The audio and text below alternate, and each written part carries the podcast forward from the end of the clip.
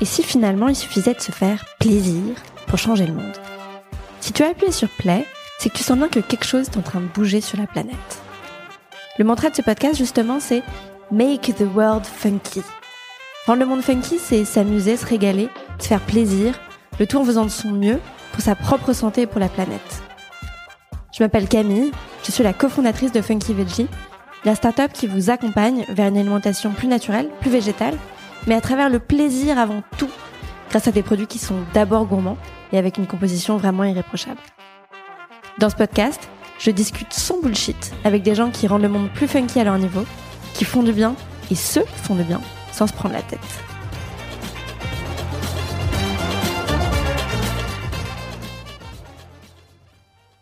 Bonjour, dans cet épisode, je suis avec Jennifer qui est à la base naturopathe, pâtissière, qui a aussi été graphiste dans une autre vie et euh, qui nous explique un petit peu comment est-ce qu'elle a combiné le meilleur de tous ces mondes pour faire sa vision de l'alimentation, de la pâtisserie. Bonjour. Hello Camille. Alors, qu'est-ce que, qui es-tu? Alors moi c'est Jennifer, on, se connaît, on va pas faire comme si on se connaissait pas, on, se connaît, on se suit, moi j'adore ce que tu fais, j'adore euh, un petit peu toute l'aventure Funky Veggie aussi. Moi je suis pâtissière initialement, enfin j'étais graphiste avant, pâtissière ensuite et naturopathe après, voilà. Et tu viens de sortir un nouveau livre. Sur la vapeur, sur les desserts à la vapeur, ouais, tout à fait. Trop cool. Et qui a été un peu retardé euh, à cause du confinement. Il devait sortir en mars, ouais, exactement. Comment ça s'est passé, du coup, ce décalage? Euh, Mais pas, pas si grave, en fait. C'est-à-dire que le livre, il a été fait donc euh, en janvier. et ensuite, il a été donc rendu. Une fois qu'il est rendu, c'est plus trop ma partie. Il devait effectivement sortir en mars. Et la sortie vient d'être décalée à. Bah, là, il est sorti le 9 septembre. Et, et finalement, il tombe au bon moment, puisqu'il y a un bon mm. accueil. Et donc, voilà. Non, non, je suis très contente. Ouais, et tu me disais tout à l'heure que tu étais presque surprise de l'accueil parce que tu avais l'impression que peut-être le fait que ce soit vapeur, ça, ça, ça restreignait l'accès? Oui, complètement. En fait, il faut savoir que bah, la vapeur, c'est un mode de cuisson euh, qui est complètement ancestral, qui existe depuis toujours. Ah, ça, ça nous vient vraiment euh, euh, d'Asie c'est, un mode de cuisson ancestral, c'est-à-dire que ça a plusieurs milliers d'années. Mais là, il y a un engouement pour la vapeur plutôt d'un point de vue santé. C'est beaucoup les naturopathes qui ont contribué à remettre la vapeur au goût du jour. Et c'est vrai que moi, ça fait maintenant quelques années que je l'utilise et, et je vois que c'est quand même malheureusement associé beaucoup au régime, à la diététique, alors qu'en fait c'est un mode de cuisson comme les autres qui amène techniquement, gustativement des choses et que bah, du coup il faut juste le réintégrer dans sa cuisine et ça évince pas les autres mm. modes de cuisson. voilà. C'est vitaliseur de Marion qui l'a beaucoup, beaucoup. Euh, ils ont beaucoup contribué effectivement à démocratiser, à repopulariser euh, la vapeur et c'était génial. En plus, ils ont produit un, enfin vraiment un, un matériel de cuisson, un, un vapeur qui est, qui est, très beau et très, enfin, on a envie de vraiment de s'y mettre à fond. Après, le problème, euh, bah, je trouve, c'est son prix, c'est-à-dire que c'est pas démocratique dans le sens où ça reste un, investissement. Donc, pour quelqu'un qui aurait envie de s'y mettre euh, sans trop savoir à, on va dire à quel euh, mode de cuisson voilà tend vraiment, je pense que le panier vapeur en bambou c'est bien. Faut pas non plus penser que voilà et on a lu le truc euh, Non, non, ça, non. Pas ouais. En fait, c'est vrai qu'alors vraiment, on va dire que tous les budgets, on trouve à peu près tous les budgets chez les cuivapeurs. Ce qui est vraiment intéressant, c'est d'évincer, on va dire, euh, bah, les matériaux qui sont neurotoxiques ou c'est prouvé maintenant que d'un point de vue santé, euh, ça a des effets délétères, notamment bah, sur tout ce qui est les maladies de, de, civilisation, Alzheimer, tout ça. Et effectivement, l'aluminium fait partie des, bah, des, matériaux qui sont problématiques. Donc on va privilégier l'inox euh, chirurgical. Donc on peut prendre un couscoussier hein, par exemple. Juste faire attention qu'il soit en inox. Ouais. Donc, voilà. Et toi, tu as commencé à cuire à la vapeur, euh, tu as, commencé à faire de la pâtisserie euh, depuis longtemps à la vapeur ou c'est quelque chose qui est venu après? Moi en fait, euh, ça fait longtemps que, je, que la vapeur ne me fait pas peur, dans le sens où effectivement, le vitaliseur de Marion, j'ai tout de suite commencé à jouer avec autour des desserts. déjà, les fruits cuisent très très vite en quelques minutes. les gâteaux, j'adorais la texture vraiment mousseuse, humide, alvéolée. Et après, c'est vrai que j'ai une tante en Australie, comme je suis de double nationalité, qui elle, elle, elle est de donc elle est chinoise et elle la vapeur c'est forcément très très intégré à sa cuisine, à sa façon de faire des desserts et il y a pas mal de recettes du livre que j'ai d'ailleurs qui viennent d'elle en fait. Ok. Ouais. Chouette, qui sont notamment par exemple, bah, par exemple la crème aux œufs, c'est euh, des œufs, euh, de l'eau, une cuillère à soupe d'huile d'olive et ce qu'on veut comme sucrant ou pas. Et en Mhm. fait, on cuit en quelques minutes cette mixture qui nous donne une espèce de crème aux œufs. Elle, elle met de la pâte de sésame noir, on peut mettre un peu d'huile de sésame, ou on peut mettre euh, des aromates, ce qu'on veut, mais c'est vraiment c'est le dessert quasiment systématique qu'elle fait et qui prend 10 minutes. C'est vraiment Trop bien. très très facile à faire. Ouais, Et euh, donc ça fait une sorte de pudding en fait. exactement. Ok. Ouais, Et c'est ton deuxième livre, le premier c'était Pâtisserie naturelle. c'est ça. Pour toi, c'était le premier, il pose les bases? Le premier, il essayait de sensibiliser à tout ce qui va être un petit peu une façon de pâtisser en réintégrant les ingrédients complets, le moins raffiné possible, en réévoquant tout ce qui est bah, les saisons. Euh, C'était une approche un petit peu plus santé. D'accord. Euh, donc il a, il a vraiment bien fonctionné à ce niveau-là et c'était top de sensibiliser les gens à d'autres façons de pâtisser, d'autres ingrédients. Après, le problème peut-être de celui-ci, c'est qu'il pour des gens qui peut-être n'ont pas commencé à un peu s'intéresser à d'autres farines ou à d'autres ingrédients, il y a un côté, on avait peut-être l'impression que du coup, bah, qu'est-ce que la farine de riz, qu'est-ce que la Mhm. farine de sarrasin, où est-ce qu'on les trouve? Donc voilà, c'est vrai que peut-être il avait un côté moins accessible. Et pour le coup, le deuxième, je l'ai voulu plus accessible, plus facile de trouver les ingrédients, 3-4 D'accord. ingrédients par recette. euh, voilà, je l'ai Autant le simplifié. mode de cuisson est moins, moins connu peut-être. C'est ça, hein, mais ouais, euh, exactement. la manière de faire autrement est assez accessible. Ok. Bah oui, parce que je me suis dit, si déjà on n'est pas, on n'est pas sensibilisé à la vapeur et qu'en plus il faut aller chercher des sucres complets, compliqués ou des farines qu'on connaît pas, euh, je vais perdre les gens. Ouais. Donc j'ai resimplifié, on va dire, d'un point de vue en ingrédients.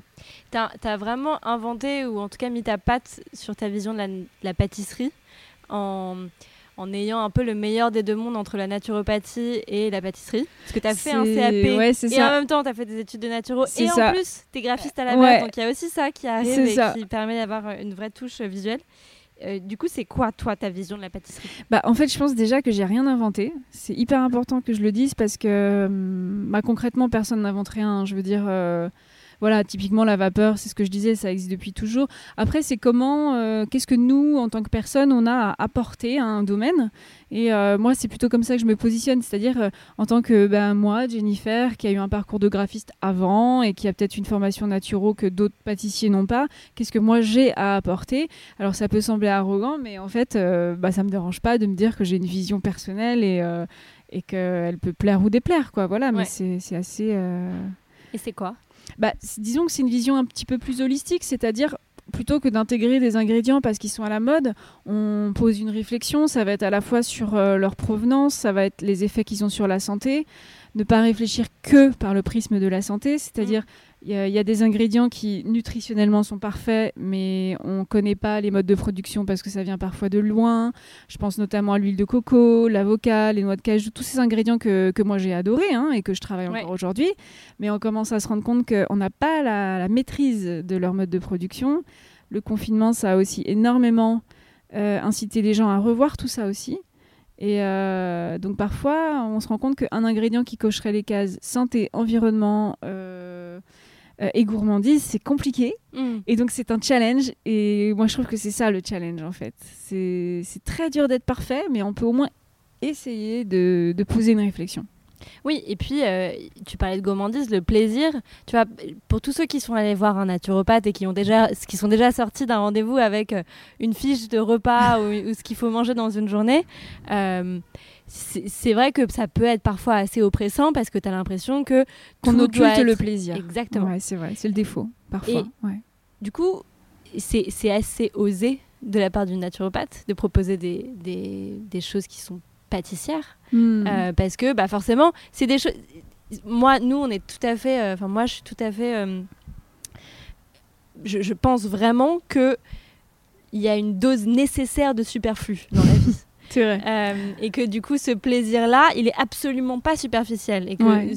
se, prendre un goûter se prendre une sucrerie c'est absolument pas un, quelque chose D'interdit. dont on peut ou- se dispenser c'est bizarrement vrai, C'est vrai. euh, mais, mais du coup, qu'est-ce qui t'a amené à te dire, bon, bah, en fait, je vais faire de la pâtisserie et je vais intégrer ça dans la vie des gens Comment est-ce que tu veux que les gens le voient? Non, en fait, en fait, le problème était vraiment que j'avais entamé un cursus qui finalement, au fur et à mesure que je le faisais, je ne m'y reconnaissais pas du tout et que du coup, il fallait trouver des moyens euh, d'être ok avec ça, quoi.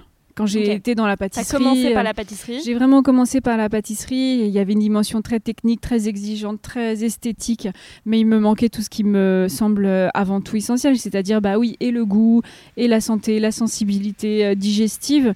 Et donc euh, bah en fait c'est de ces problèmes qu'est venue l'envie de trouver des solutions.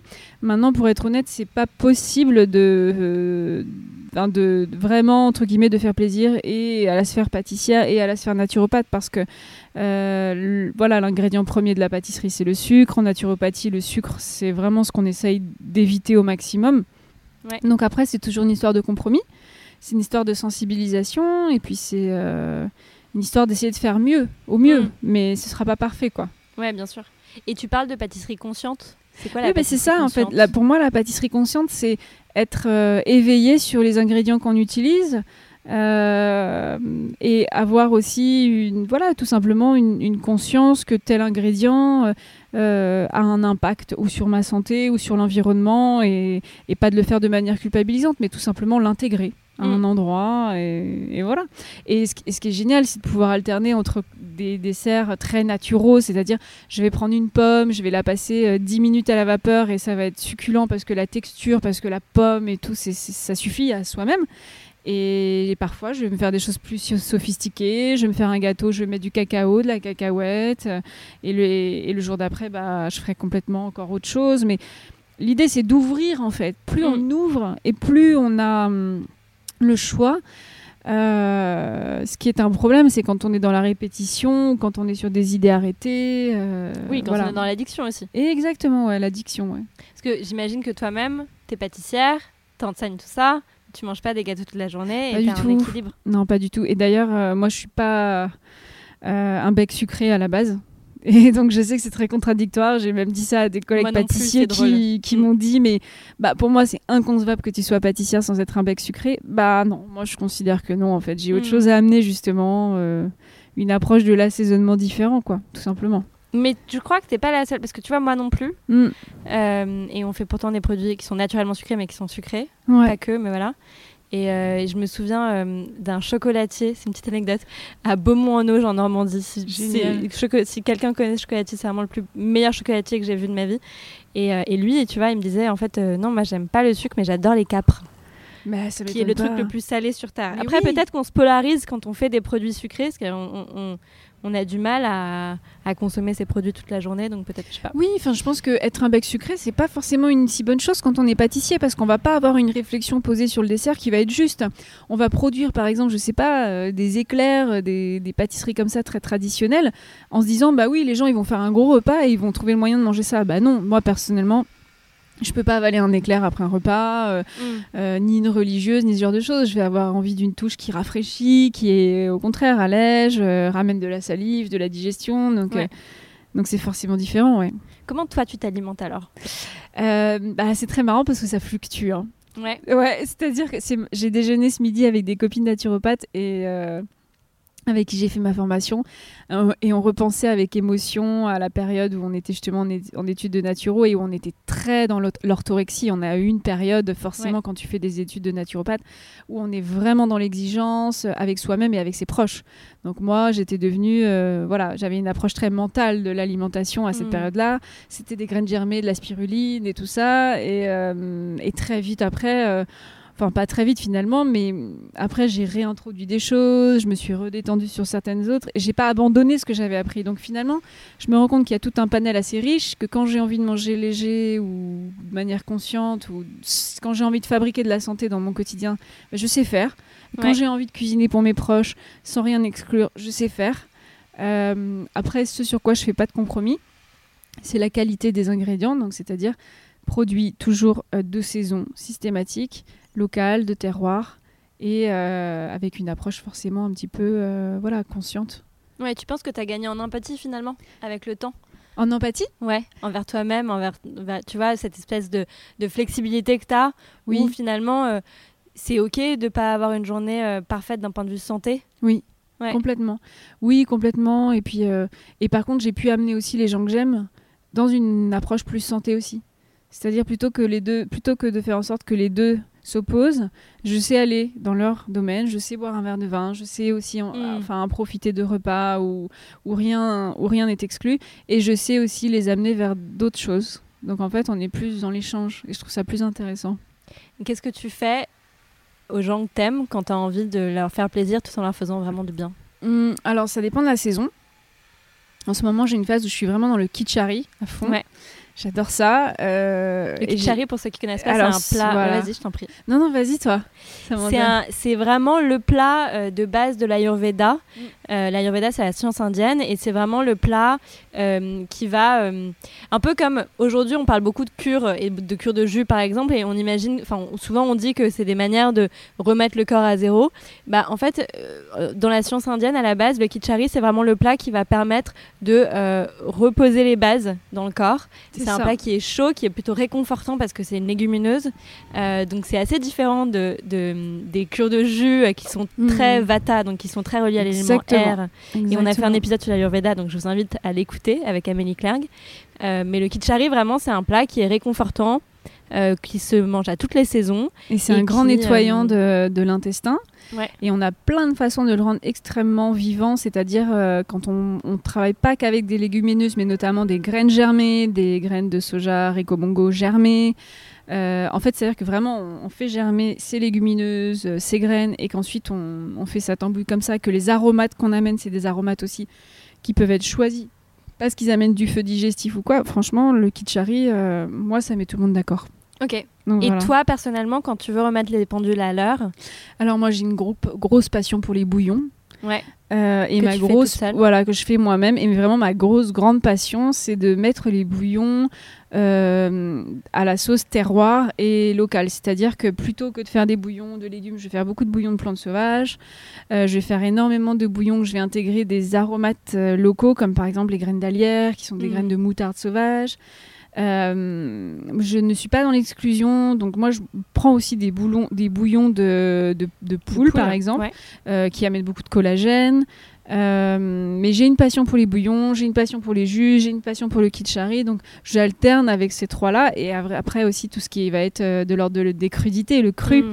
Et après, ce que je suis ravie, c'est qu'en fait, j'ai pas mal de- de- d'amis et de chefs cuisiniers qui m'ont appris l'assaisonnement.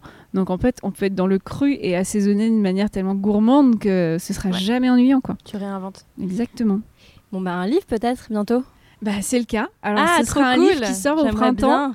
sur euh, bah, la- une naturopathie plus inclusive de terroir local avec une façon de, de faire Avec de la plein de recettes de bouillon. beaucoup de recettes de bouillon beaucoup de recettes de plantes sauvages beaucoup de recettes de ce qu'on a sous la main et qu'on n'a pas besoin d'aller chercher très loin Euh, c'est une naturopathie de campagne c'est tout ce que j'ai Ouais. voilà Mais c'est vrai qu'il y a un nouveau mouvement aujourd'hui, même par exemple avec le livre de Gilles Cousin sur le, le- le manuel du bon sens. ouais. euh, a réintégrer des choses comme ça Ouais, et c'est vrai qu'on.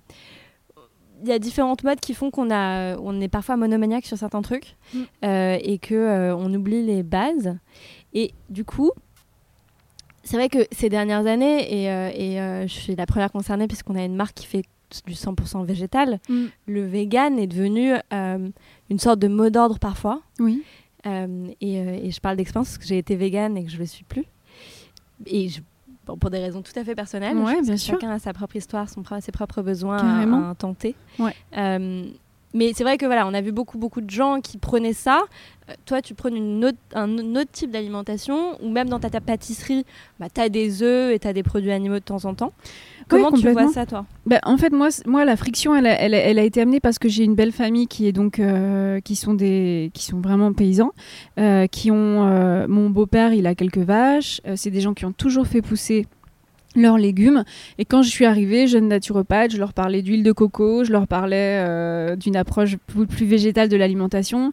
Et ils me regardaient, ils me disaient mais qu'est-ce que tu racontes? Enfin, Mm. qu'est-ce que tu racontes? Huile de coco qui vient de voilà, très et, et donc je leur dis mais oui, mais regarde nutritivement parlant, c'est beaucoup mieux pour toi. Bon, j'ai réussi à faire arrêter le lait à mon beau-père, c'est ma grande fierté. mais euh, mais c'est vrai que finalement dans l'échange qu'on avait, c'était hyper nourrissant parce qu'il me disait aussi mais qu'est-ce que je vais manger euh, ton produit? Alors que moi je suis née ici, j'ai jamais pris ma taxe carbone elle est proche de zéro et euh, au final euh, je pense que je fais moins de mal à la planète. Et je me suis dit mais en fait c'est lui qui a raison. Donc euh, il avait pas raison sur tout et moi non plus. Donc c'est dans cet échange-là aussi que j'ai commencé à revoir ma copie Et j'ai aussi revu ma copie quand, en faisant du 100% vegan, je me rendais compte que je travaillais avec beaucoup de produits, ouais, ou importés ou transformés.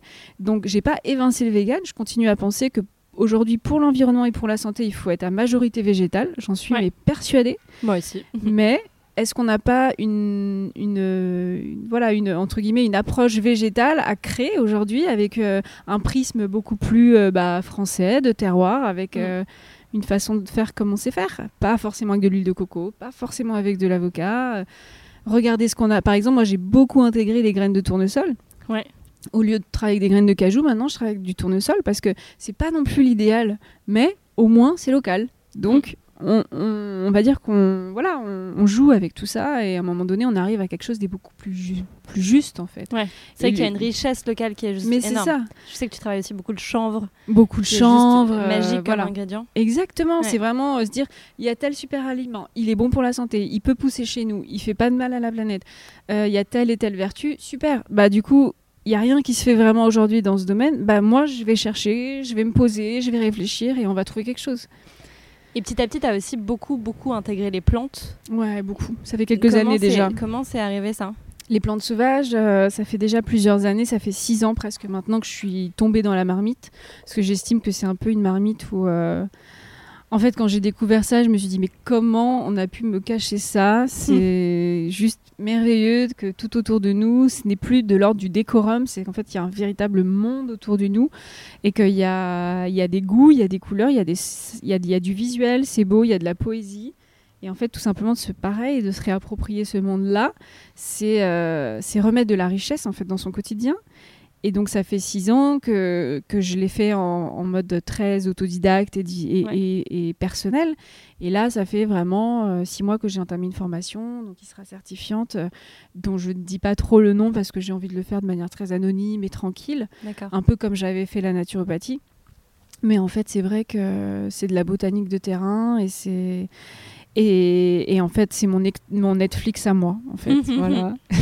et ça enrichit énormément mon travail. Ok. Voilà. On a hâte de voir. Et hum, je suis revenue sur ta bio. Alors, on se connaît bien et on se connaît depuis un moment, mais je suis venue sur ta bio Insta et j'ai vu Phyto. Oui, j'avais pas vu avant. exactement, c'est ça. C'est quoi la Phyto? Mais la phyto, en fait, moi, c'est de la, ce que j'étudie en ce moment, c'est de la phytologie. D'accord. Donc, c'est vraiment un autre terme, si tu veux, pour évoquer la botanique de terrain. Donc, c'est euh, apprendre. Euh, c'est une approche un peu plus scientifique, parce que moi, je suis quand même quelqu'un d'assez euh, intuitif de base. Mais bizarrement, dans mon parcours, j'ai toujours été vers des formations très, très cadrantes. Donc, j'ai fait euh, les arts appliqués à l'école Boulle, le côté Mm. pâtissière très normé. Et là, la ce qui m'intéressait dans la botanique et la phytologie, c'était une approche justement un petit peu, bah, une approche un peu cartésienne en première intention pour pouvoir mieux s'en détacher après, mais d'avoir les bases solides parce que si je commence à en parler, si je commence aussi à faire euh, des écrits sur ça, peut-être que c'est cette histoire de toujours de syndrome d'illégitimité, Ouais. mais pour moi, c'est vrai que dans mon parcours, euh, si je parle des choses, c'est parce que je les ai un petit peu étudiées, Mm. quoi. J'ai l'impression que tu passes de plus en plus à la transmission dans tes activités. Ouais, j'adore ça. J'adore ça parce que je reçois énormément des gens avec qui je partage Ouais. et que je me rends compte que c'est pas quelque chose de frontal, c'est un cercle en fait. C'est-à-dire que je transmets, j'ai des retours, j'apprends beaucoup des beaucoup autres et le confinement a beaucoup changé. Comme mon activité, comme peut-être pour toi, elle a été un peu transformée, euh, contrariée. euh, il a fallu trouver d'autres choses Oui, parce que tu faisais beaucoup, beaucoup d'événementiels. énormément. ouais. Non, ça, c'est vraiment le cœur de mon métier. Et donc là, je me suis retrouvée à faire des cours en ligne et finalement, j'ai trouvé du plaisir et énormément de, bah, voilà, de richesse d'échange. Et il y avait des gens qui voulaient. euh, Mm. et, et ça, ça a été hyper nourrissant pour moi. Ça m'a obligé à me poser des questions, à structurer, euh, à transmettre avec une, un- une approche pédagogique. euh, voilà, c'était génial. J'ai adoré. Trop bien. Ouais. Et tout à l'heure, tu disais euh, syndrome d'illégitimité, peut-être que je comprends tout à fait. C'est vrai bah, je pense, bien sûr, évidemment. Et puis, ouais, moi j'ai 26 ans, j'ai créé ma boîte quand j'étais étudiante, donc oui, bien sûr. Et, et je me demandais, en général, les peurs qui font que parfois tu as plus de mal à passer certains caps, à te lancer sur des nouvelles choses, elles sont liées à quoi? Pour moi, moi, je l'ai complètement identifié au début. C'était une forme d'orgueil, quoi. C'était une forme de. je vais le faire, je vais le faire à ma sauce et je vais verrouiller tout pour qu'on ait rien à me reprocher, quoi. C'est-à-dire euh, un côté euh, je- un peu bon élève. je- Ok, si je vais faire de la pâtisserie, je vais faire le CAP comme ça, on viendra pas me faire chier, on viendra Mm. pas me dire t'es qui, t'es quoi, t'as fait quoi, euh, voilà. Il y a- je pense qu'il y avait un côté orgueil et pas me faire emmerder. Ok.